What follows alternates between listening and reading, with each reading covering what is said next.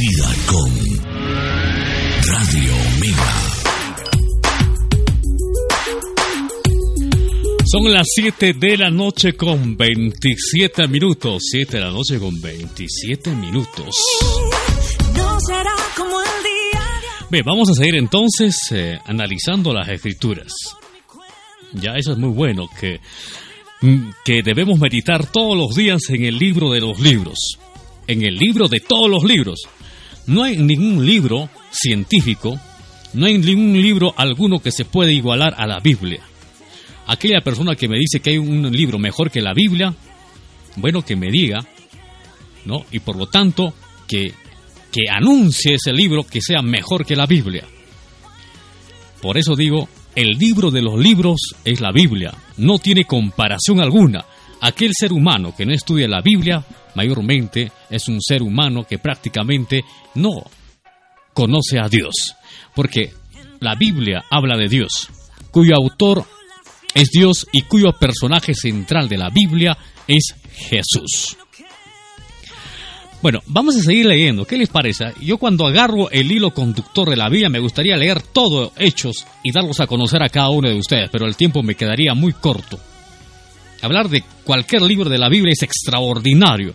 Y aún todavía cuando son libros proféticos como Daniel, Ezequiel, Isaías, eh, Jeremías, como ejemplo, Jeremías es un libro extraordinario, ¿no? que nos habla de manera literal sobre, sobre la caída de Israel, sobre la destrucción del templo y también de manera eh, espiritual sobre la construcción del templo, pero en los corazones humanos. Pero vamos a ver aquí, en Hechos 3, eh, 23, dice lo siguiente, y todo alma que no oiga a aquel profeta será desarraigado del pueblo.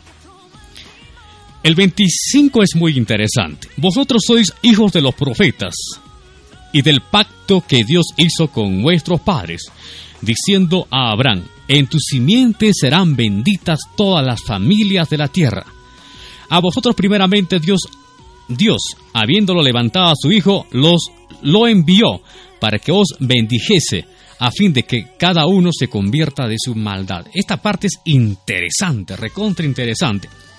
Esto me hace recordar al, a, Isaías capítulo 4, capítulo 4, cuando dice que de Jerusalén salió la palabra. De Jerusalén se dispersó la palabra a todo el mundo. ¿Ya? Si nosotros vamos a analizar a, la, acción social o espiritual de los primeros cristianos hace dos mil años atrás, vamos a ver que Pedro y Santiago, Juan y los otros más, bueno, se centraban esto en Jerusalén, se centraban ahí en Israel, no salían a las otras naciones. Pero Jesús levanta a, a Saulo de Tarso, Jesús levanta a Pablo, ¿para qué? Para que predicara la palabra de Dios a los gentiles. ¿Ya? Para que predicara la palabra de Dios a los gentiles. Esto ocurrió esto después de la, de la, de- de la resurrección, después de la muerte de Esteban. Estoy hablando del año 38, 39 aproximadamente, cuando Saulo de Tarso se convierte en Pablo. ¿Para qué? Para que sea instrumento de Dios y predique el Evangelio a nivel de todo el mundo de en ese entonces. Estamos hablando del siglo primero. Estamos hablando del siglo I. Cuando en ese siglo, del siglo I, Roma era la primera potencia mundial. En este caso era el imperio mundial. El objetivo de, de, digamos, de Pablo era llevar la palabra a las naciones. Para eso Jesús lo, lo levantó, para eso Jesús lo puso como, como, como, como, como predicador, eh, como, como, como apóstol a los gentiles. Él mismo, él mismo dice, soy soy el apóstol de los gentiles. O sea, soy el apóstol enviado a las naciones para que las naciones conozcan a Dios. Para que las naciones conozcan a Jesús resucitado entre los muertos y ascendido a los cielos y sentado a la diestra del Dios vivo. Es lo que ha sucedido.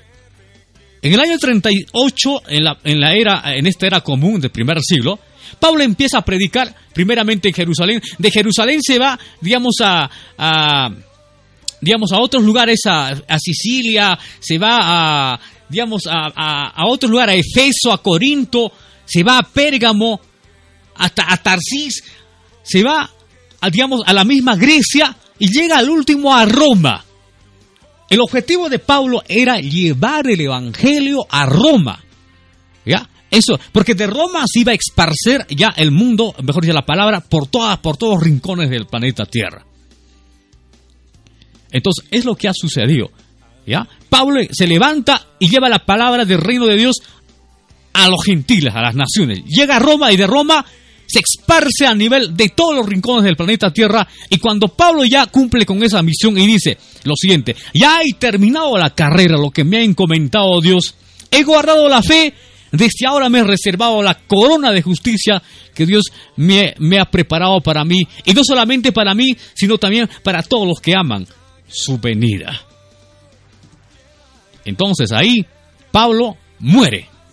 Muere feliz, muere contento porque había cumplido ya con lo que Dios lo había encomendado de predicar la palabra de Dios hacia los gentiles o la palabra de Dios en las naciones.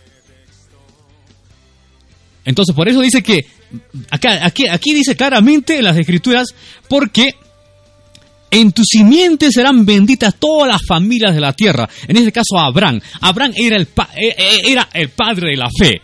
¿Ya? Por medio de Abraham se iba a levantar el Cristo. Y Cristo salió de dónde? De Israel. La palabra salió de Jerusalén y por medio de la palabra se dispersó, se, se, ha, se ha extendido a través de Pablo al mundo. Y por eso, por medio de Abraham, somos benditas todas las naciones. O sea, por medio de Abraham, todas las naciones conocen a, a Jesús ya conocen a Dios, porque son benditas en la simiente de Abraham, porque de la simiente de Abraham sale Jesús, según la carne, según la genealogía carnal, ya, según la carne. Entonces, todas las familias de las naciones han sido benditas en Abraham, el padre de la fe.